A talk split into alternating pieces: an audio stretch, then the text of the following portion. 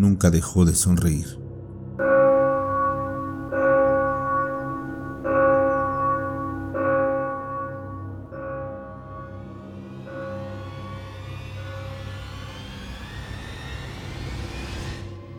Mosca era una chica rara, incluso para los estándares de chicos raros. La conocí en sexto grado, cuando nuestros apellidos, ordenados alfabéticamente, nos dejaron en asientos adyacentes. Ella se giró para verme con una sonrisa animada de dientes separados. Hola, Me dijo. hola. Contesté por lo bajo. Yo era tímida y me sentía intimidada por el primer día de escuela. Pero ella no lucía nerviosa en lo más mínimo. Me llamo Eden, pero nadie me dice así.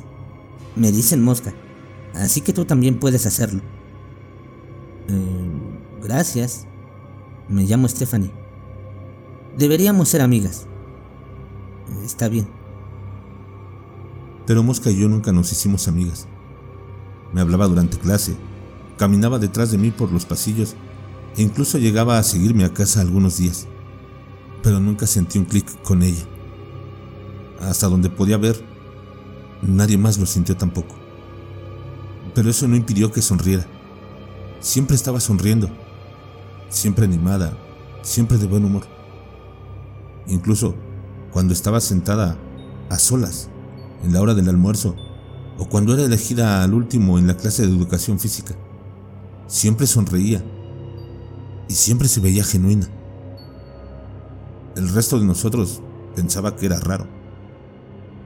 Una tarde se las ingenió para conseguir una sola invitación a mi casa, después de la escuela, cuando mi mamá la vio parada al pie de nuestra acera mientras yo me dirigía hacia la puerta. ¿Por qué no invitas a tu amiguita? Me sugirió mientras entraba. Solo es mosca. Es rara, no es mi amiga. Me da la impresión de que quiere serlo. ¿Le has dado la oportunidad?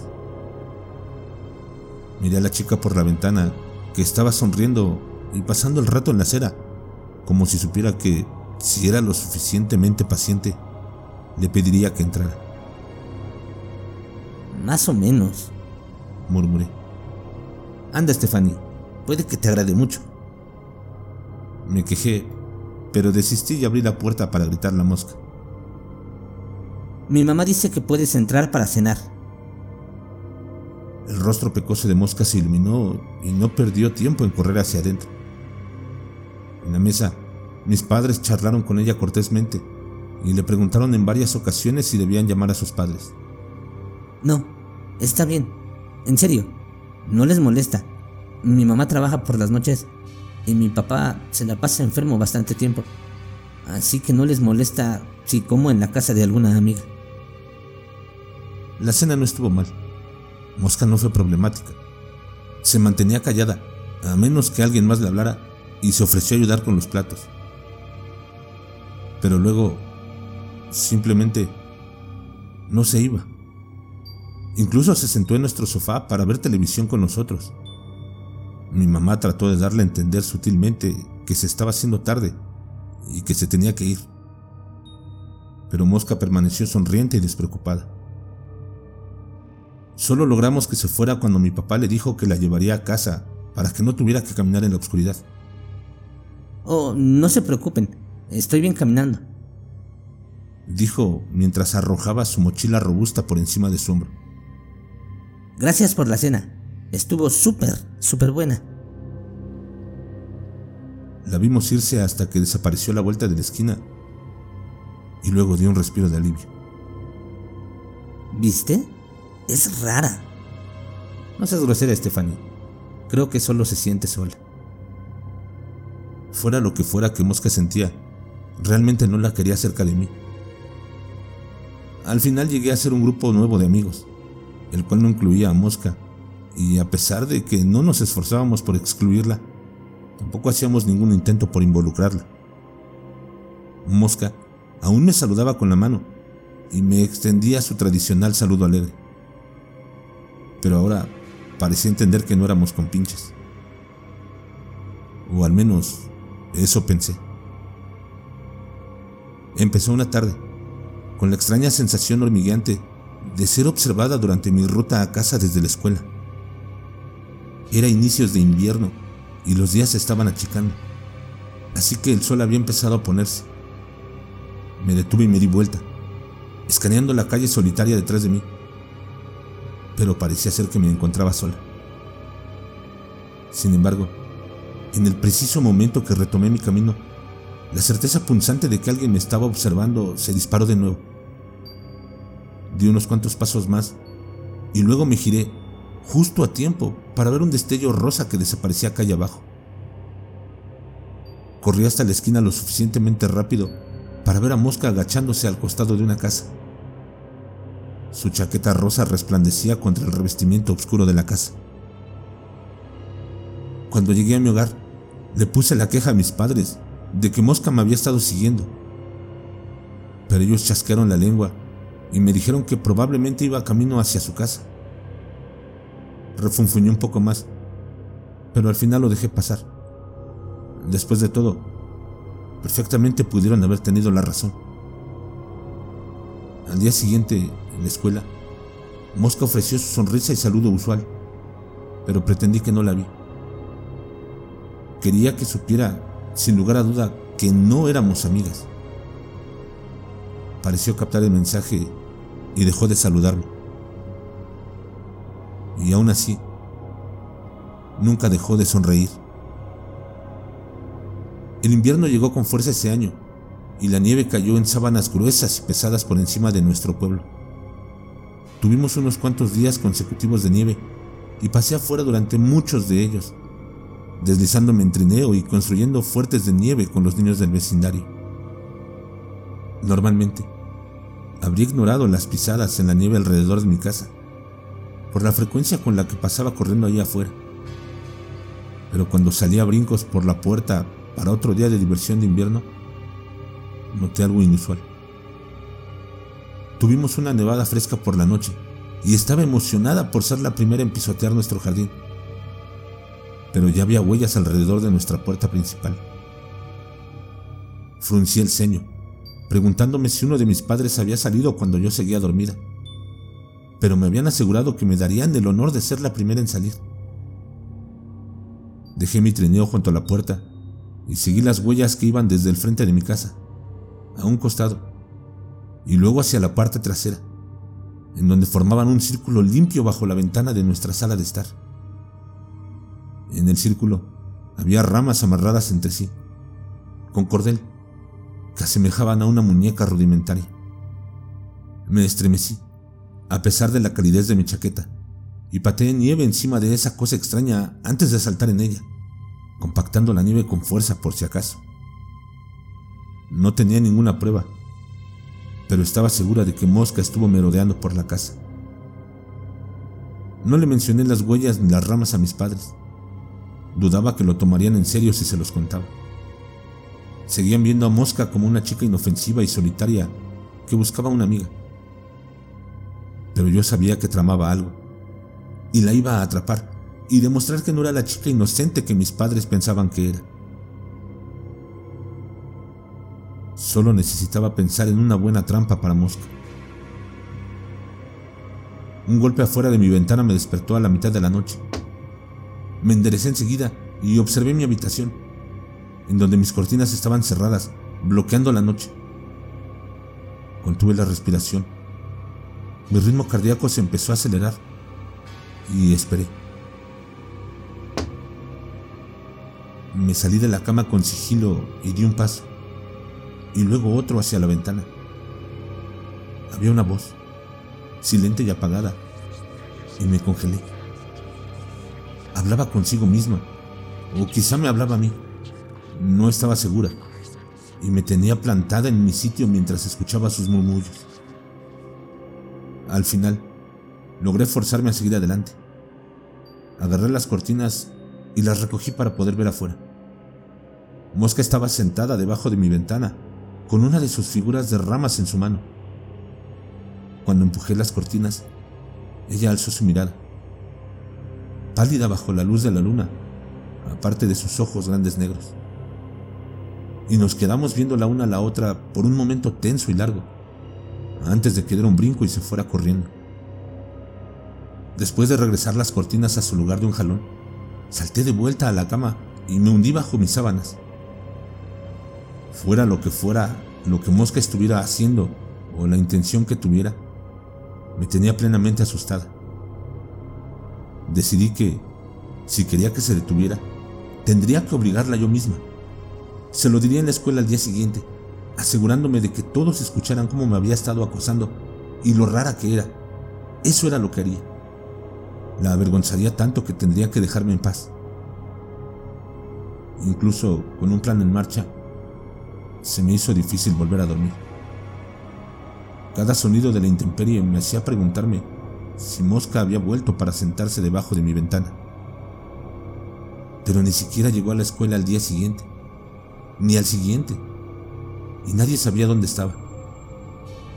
Por más que me desagradara, aún estaba intrigada de por qué no había estado llegando a las clases. Pensé que quizá tenía demasiado miedo de presentarse después de que la había cachado. O quizá solo estaba haciendo tiempo con la esperanza de que lo olvidara. Me inquietaba tener que preguntarme en dónde estaba y qué era lo que estaba haciendo.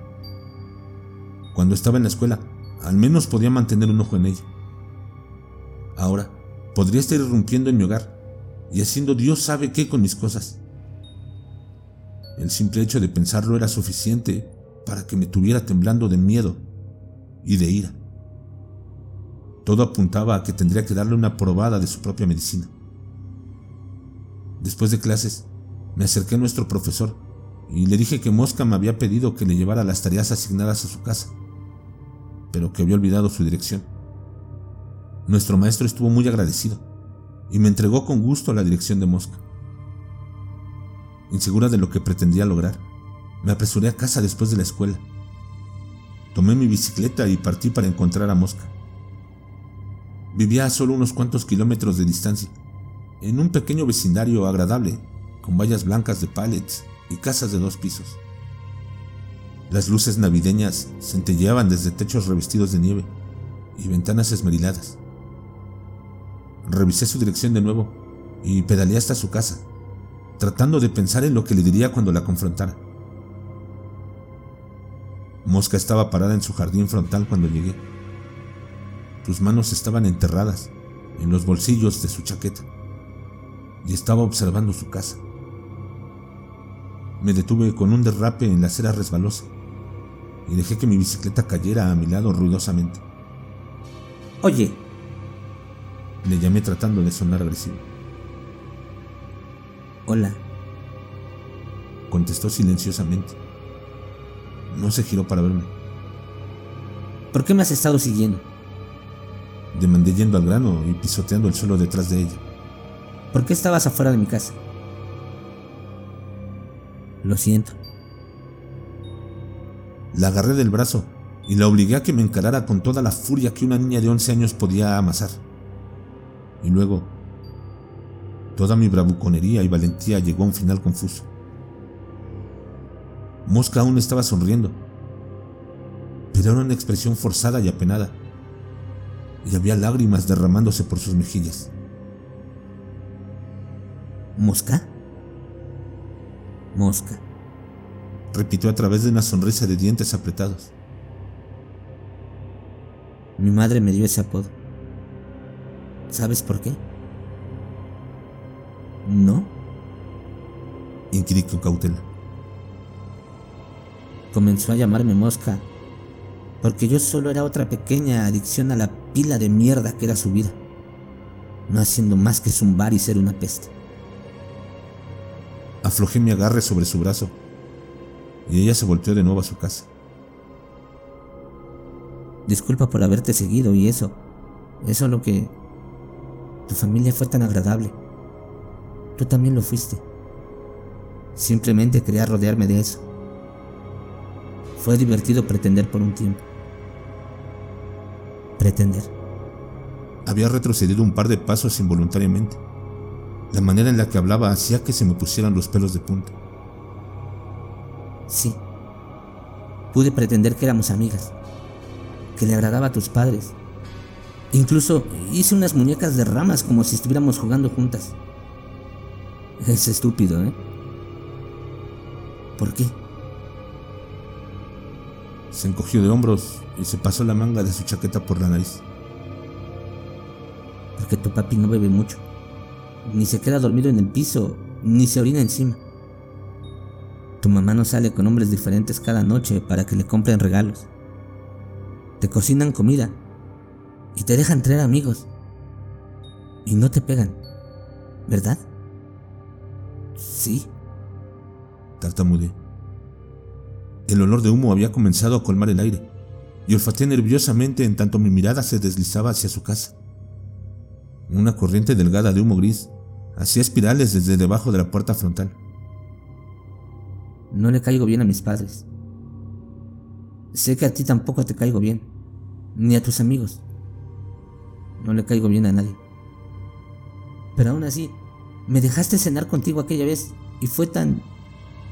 tan agradable. Ahora el humo se estaba ondulando por debajo de la puerta y se presionaba contra las ventanas. Mosca, tu casa. Ella asintió. Lo sé. Tenemos que llamar al 911 y a tus padres. Me estaba desesperando.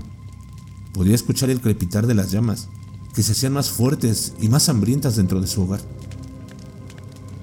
Mosca solo se quedó ahí parada, con una mirada brillante y húmeda, observando al fuego crecer.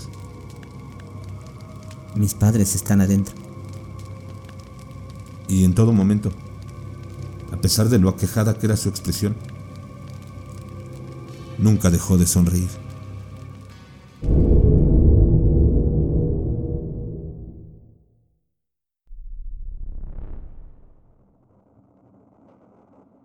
Espero que les haya gustado esta creepypasta. Si es así, háganmelo saber para poder traerles más creepypastas como estas. Escriban al correo electrónico que estará apareciendo en pantalla. También pueden hacerlo en la caja de comentarios. Como siempre, los links estarán en la descripción del episodio. Muchas gracias por haber llegado al final del video. Te recuerdo que nos sigas en nuestras redes sociales. Estoy en Facebook, Instagram, Twitter y TikTok como Más Terror MX. Si el video te ha gustado, por favor, suscríbete, dale like y comparte para que otros también puedan disfrutar de estas narraciones. Esa es la mejor manera en que me puedes apoyar para seguir creando contenido. Nos leemos en la siguiente. Y recuerda, no tengas miedo de eso que no puedes ver, pero está ahí detrás de ti.